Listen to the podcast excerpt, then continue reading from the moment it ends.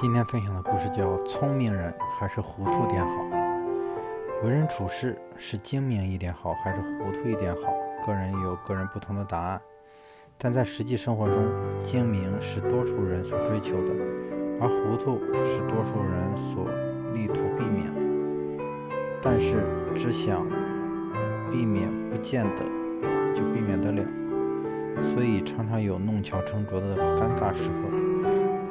既然弄巧反而成拙，不如当初索性糊涂一些，还可以少一点弄巧不成的难堪。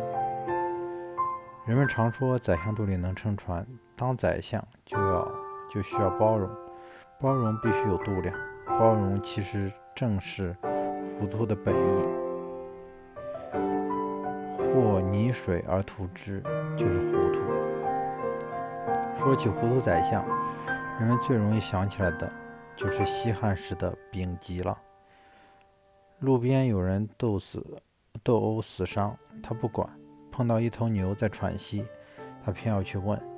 认为，呃，属下认为他可能犯糊涂了，提醒他：“您这样做不是贵处而贱人吗？”丙吉回答：“民斗相杀伤，长安令。”京兆尹职所当尽被诛捕，遂敬丞相克其殿罪。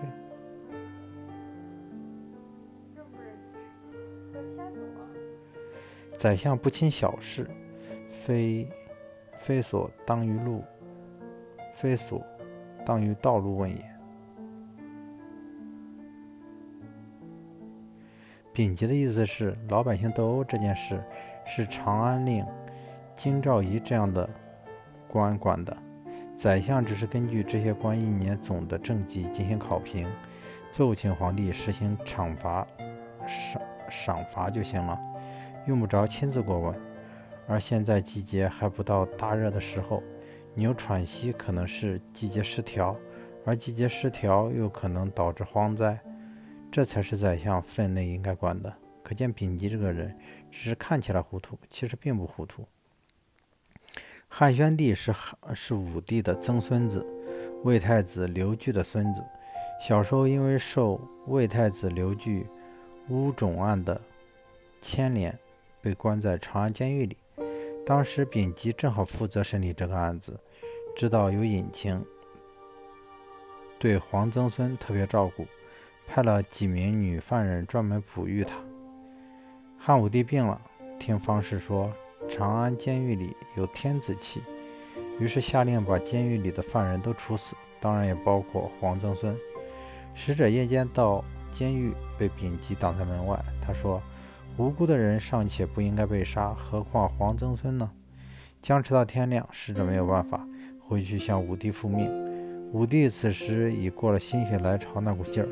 听说丙，听说是丙吉这样做的，也就不追究了。而且天下大事，黄曾孙这才算保住了性命。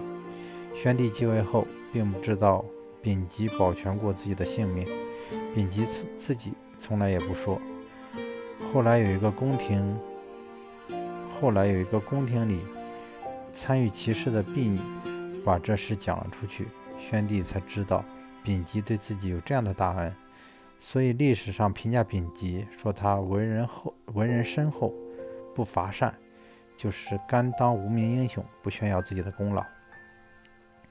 丙吉于皇帝有救命之恩，却不肯让皇帝知道，算不算糊涂？其实并非如此，反而可以说是丙吉精明的地方。霍去病是武帝时的名将，武帝死后，霍去病的兄弟霍光为大将军。手握兵权，主持朝纲，汉武汉宣帝就是他拥立的。对宣帝来说，霍光也是有大恩的。但是霍光死后不久，宣帝就将霍氏家族的人全部处死，一个不留。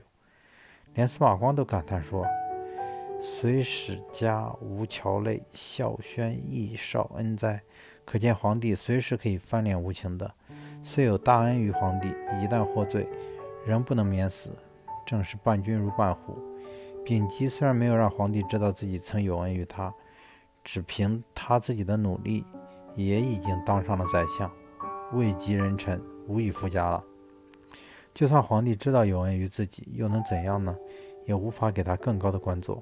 何况这样大的事，朝廷里知道的想必不止一个人。就算自己不说，就算那个婢女不说，总会有别人去告诉皇帝的，用不着发愁功劳被埋没。出自他人之口，岂不是能使自己忠厚的形象更加丰满？中国历史上说起说起贤相，有两有两句著名的成语，一个叫“萧规曹随”。一个叫防谋杜断，萧规曹随说的是西汉时的宰相萧何、曹参。萧何制定规章，而曹参遵循遵行不改。房谋杜断说的是唐朝宰相房玄龄、杜如晦。房玄龄多谋，而杜如晦善断。中国的盛世称汉唐，而汉唐的名将。名相首推这四位，说他们是中国历史上最贤明的宰相，恐怕是不过分的。而这而其中这位曹参曹相国，偏偏就是一位糊涂的贤相。曹参本是沛县一名小吏，跟随刘邦起家，攻城野战，身被七十余创，是一位勇猛战将。曹参和萧何本来关系很好。等到萧何当上相国，两人又产生了隔阂。可是萧何临死，偏偏推荐曹参接替相国。而曹参在山东一听说萧何死了，马上就叫人准备行李动身，说自己一定要当上相国了。可见这两人的自知知人之明都是非同一般的。曹参当了相国，找了一些老实厚道的人当下属。把原来那些精明能干之徒全部赶走，然后什么也不干了，日以日夜饮醇酒。别的大臣看他不务正业了，想劝劝他，他不等开口，就强拉人家一起喝酒，把人家灌个不亦乐乎，什么也说不出来了。惠帝看他这副样子，也很不理解。但曹参是高帝时的功臣，又不好直说他，就把他的儿子找来，让他去问父亲。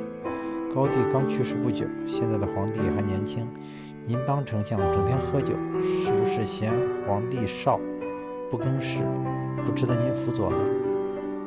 但不许说是皇帝问的。儿子回去问曹参，曹参把儿子打了两百鞭子，发怒说：“国家大事没你说话的份儿。”惠帝没有办法，只好说：“是我让问的。”曹参这才免官谢过，问惠帝道。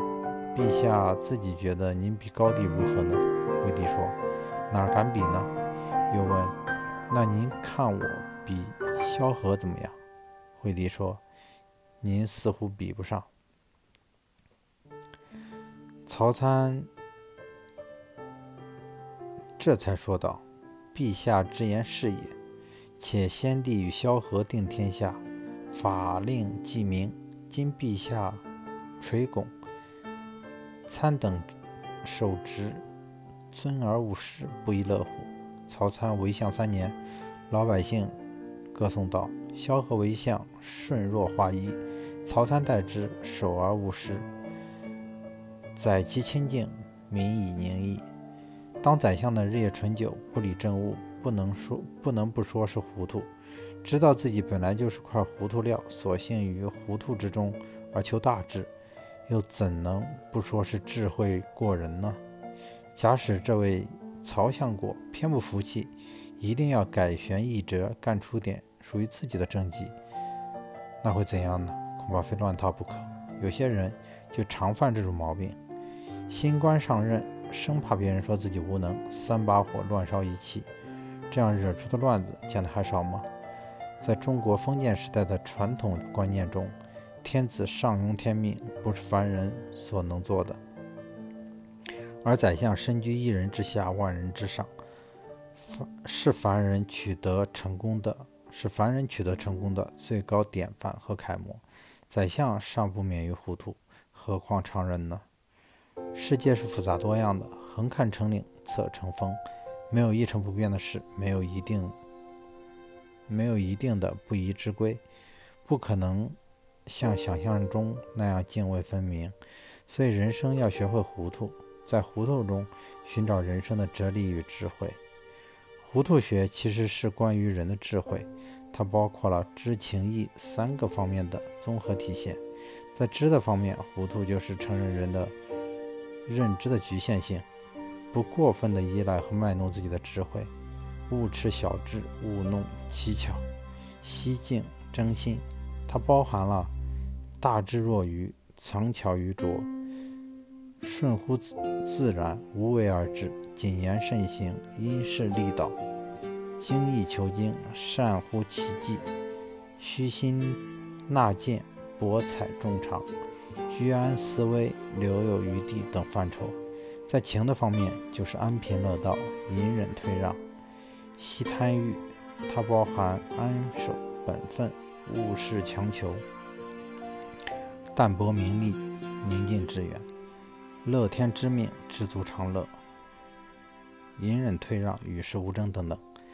在义的方面，就是淡泊明志、立身端方、宁清正洁，包含。宠辱不惊，功成不居，严于律己，宽以待人，守正不阿，洁身自好等等。糊涂的范畴是异常广泛的，与其尽数，不如在人生道路上亲自加以体验。为人不可过于聪明，最好是谨慎一些，含蓄一些。心机用的过多，便容易不得要领，或自坏其事，或自相矛盾。聪明是件好事，卖弄学问却不然。